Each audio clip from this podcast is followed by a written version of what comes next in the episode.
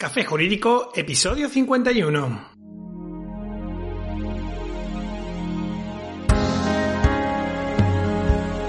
Buenas tardes, mi nombre es Juanma Delgado y esto es Café Jurídico,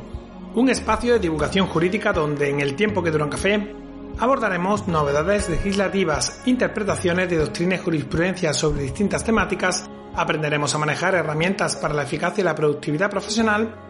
y en definitiva nos acercaremos de una forma amena y distendida al sector jurídico.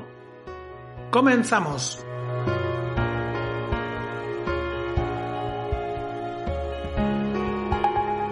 La irrupción del COVID-19 ha cambiado la vida como la conocíamos marcando un antes y un después. Yo no sé si las cosas con el tiempo volverán a una normalidad, no lo digo solo por la evidente pérdida de derechos sociales y libertades que estamos sufriendo, ni por la efectividad, o mejor dicho, la falta de efectividad de las normas a nivel sanitario en España, que a raíz de los datos objetivos se hace imprescindible analizar si todas estas medidas de verdad se adoptan en pro de la salud colectiva, pues lo cierto es que tenemos todos los indicadores disparados y somos uno de los países más restrictivos, lo cual como mínimo debe darnos que pensar sobre todo esto. Lo cierto es que de una forma u otra el COVID-19 se está cebando en España, a todos los niveles. Desde el punto de vista sanitario, está siendo una masacre. Yo tengo muchos clientes y conocidos que han padecido la enfermedad, algunos con cierta gravedad, y bueno, por desgracia incluso con la muerte. Precisamente el jueves pasado, después del programa, hablaba con una compañera procuradora con la que habitualmente trabajo y me confirmaba que acababa de fallecer un familiar por COVID-19. A nivel económico, hemos visto un desastre sin precedentes en la historia reciente, tanto por los datos del PIB como por el número de desempleados o por el cierre de empresas, que según diversos medios de comunicación, a fecha de septiembre y considerando que ha habido una leve recuperación respecto a los momentos del estado de alarma, la pandemia ha arrasado en España con 90.000 empresas en 5 meses. Por desgracia, a nivel judicial las cosas tampoco es que hayan ido mucho mejor. El parón producido como consecuencia del estado de alarma también ha hecho preciso adoptar medidas procesales y organizativas para hacer frente al COVID-19 en el ámbito de la Administración de Justicia. Ya comentamos en su día, allá por el episodio 11, las contempladas en el Real Decreto Ley 16-2020 de 28 de abril. Este pasado sábado 19 de septiembre se publicaba en el Boletín Oficial del Estado la Ley 3-2020 de 18 de septiembre de medidas procesales y organizativas para hacer frente al COVID-19 en el ámbito de la Administración de Justicia. Y bueno, aunque en la medida de lo posible intento no hablar sobre el COVID-19, pues ya tenemos en la noticia de la televisión todo el día dando la traca con el tema de la pandemia, creo que por el foro en el que estamos no se podía dejar de dedicar un programa a este asunto. Pero antes, cursosjurídicos.es el entorno virtual de aprendizaje creado por y para profesionales del sector jurídico aportando una visión de 360 grados sobre todos los aspectos relativos al ejercicio de este tipo de profesión, con un enfoque práctico y muy orientado a la adquisición de competencias.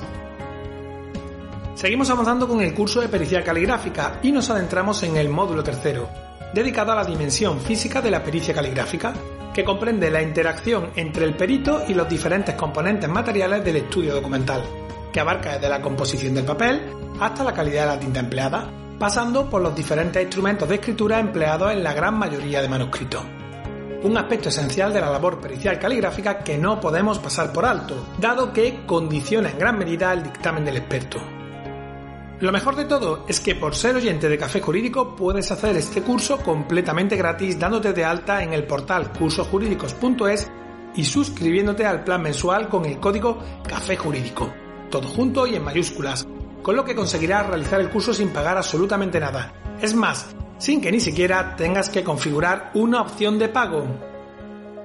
Ahora que ya te he explicado cómo puedes hacer el curso gratis, continúo con el tema. Como te decía, la Ley 3-2020 de 18 de septiembre de medidas procesales y organizativas para hacer frente al COVID-19 en el ámbito de la Administración de Justicia ha quedado aprobada una vez votados y ratificados los cambios realizados durante su tramitación en el Senado.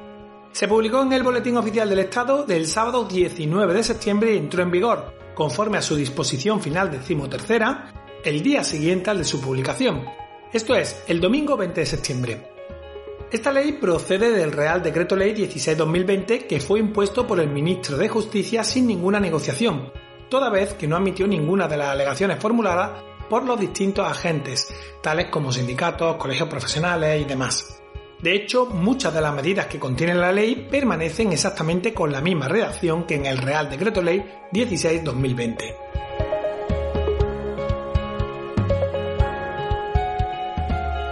Mediante la entrada en vigor de la Ley 3-2020 queda derogado el Real Decreto Ley 16-2020 de 28 de abril. No obstante, conforme a lo establecido en la disposición transitoria primera, las actuaciones procesales iniciadas conforme a lo previsto en los artículos 3 y 5 del Real Decreto Ley 16-2020 se regirán conforme a dichos artículos hasta su conclusión.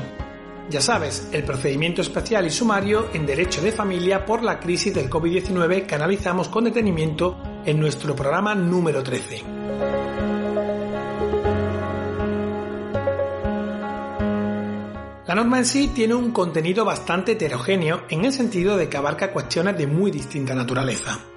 Por una parte, en el capítulo primero, la ley prioriza la tramitación de concretos procedimientos en los diferentes órdenes jurisdiccionales para agilizar la administración de justicia. Por otra, contiene modificaciones de otras leyes y de diverso carácter, particularmente reseñables las que atañen a la materia concursal.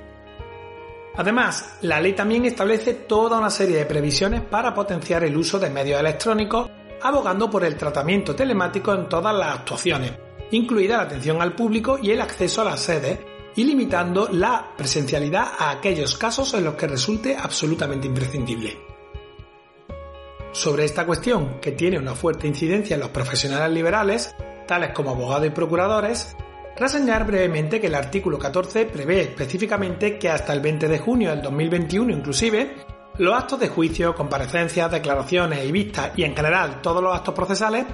se realizarán preferentemente mediante presencia telemática, ello siempre que los juzgados, tribunales y fiscalías tengan a su disposición los medios técnicos necesarios para ello. No obstante, en el orden jurisdiccional penal será necesaria la presencia física del acusado en los juicios por delito grave así como en la audiencia prevista en el artículo 505 de la Ley de Enjuiciamiento Criminal o en las vistas cuando alguna de las acusaciones solicite pena de prisión superior a los dos años, salvo que, lógicamente, concurran causas justificadas o de fuerza mayor que lo impidan. Cuando se disponga la presencia física del acusado o del investigado, será también necesaria la presencia física de su defensa letrada. Conforme a la disposición adicional tercera, esta preferencia de celebración de actos procesales mediante presencia telemática, recogida en el artículo 14 de la Ley 3-2020, no será de aplicación a los procesos penales militares. Por otro lado, el artículo 16 de la Ley 3-2020 prevé que hasta ese mismo día, 20 de junio del 2021 inclusive, los informes médicos forenses podrán realizarse basándose únicamente en la documentación médica existente a su disposición, que podrá ser requerida a centros sanitarios o a las personas afectadas para que sea remitida por medios telemáticos, siempre que ello resulte posible. Del mismo modo podrán actuar los equipos psicosociales de menores y familias y las unidades de valoración integral de violencia sobre la mujer. No obstante, el juez siempre podrá acordar de oficio o a requerimiento de cualquiera de las partes o del facultativo encargado que la exploración se realice de forma presencial. El artículo 18 de la Ley 3-2020 dispone que hasta el 20 de junio del 2021 inclusive, misma fecha, la atención al público en cualquier sede judicial o de la Fiscalía se realizará por videoconferencia, por vía telefónica o a través del correo electrónico habilitado a tal efecto, que deberá ser objeto de publicación en la página web de la correspondiente Gerencia Territorial del Ministerio de Justicia o del órgano que determinen las comunidades autónomas con competencia en materia de justicia y que en el ámbito de la jurisdicción militar se encuentra publicado en la página web del Ministerio de Defensa en el enlace correspondiente. Todo ello siempre que resulte posible en función de la naturaleza de la información requerida y en todo caso cumpliendo con lo dispuesto en la Ley Orgánica 3-2018 de protección de datos personales y garantía de derechos digitales. Para aquellos supuestos en los que resulte imprescindible acudir a la sede judicial o de la Fiscalía, será necesario para el público obtener previamente la correspondiente cita.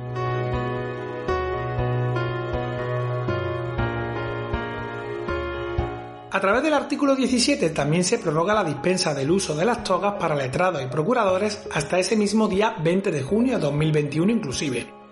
y bueno, en general, a lo largo de la ley se abre la puerta a la prolongación de otras medidas aplicadas durante la crisis sanitaria, como el establecimiento de turnos de tarde y demás. Una cuestión que me ha llamado mucho la atención es la disposición adicional cuarta, relativa a los actos de comunicación del Ministerio Fiscal. La misma literalmente indica se suspende la aplicación de lo dispuesto en el artículo 151.2 de la Ley de Enjuiciamiento Civil en relación con los actos de comunicación al Ministerio Fiscal hasta el 31 de diciembre de 2020 inclusive. Hasta dicha fecha, el plazo regulado en dicho artículo será de 10 días naturales.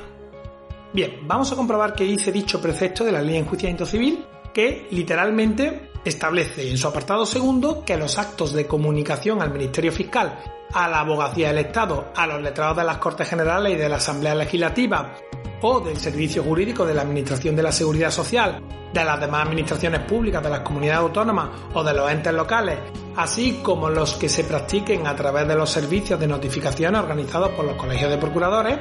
se tendrán por realizado el día siguiente hábil a la fecha de recepción que conste en la diligencia o en el resguardo acreditativo de su recepción cuando el acto de comunicación se haya efectuado por los medios y con los requisitos que establece el artículo 162 del mismo texto legal. Cuando el acto de comunicación fuera remitido con posterioridad a las 15 horas, se tendrá por recibido al día siguiente hábil. Lo que me llama la atención en sí es que de la redacción dada la norma parece que el legislador suspende la aplicación de este apartado durante el plazo señalado solo a los actos de comunicación del Ministerio Fiscal, sin que afecte a los demás operadores jurídicos a los que también hace alusión el precepto. En fin, es lo que hay.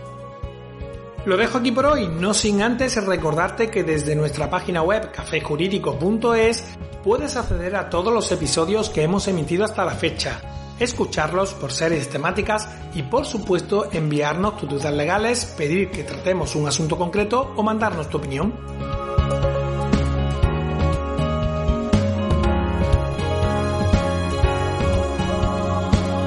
También puedes seguirnos y escucharnos en las principales plataformas del sector. Ya sabes, iTunes, iBox, Spotify, Spreaker, Google Podcast y YouTube. Suscríbete, emitimos programa los martes y jueves a las 4 y media de la tarde.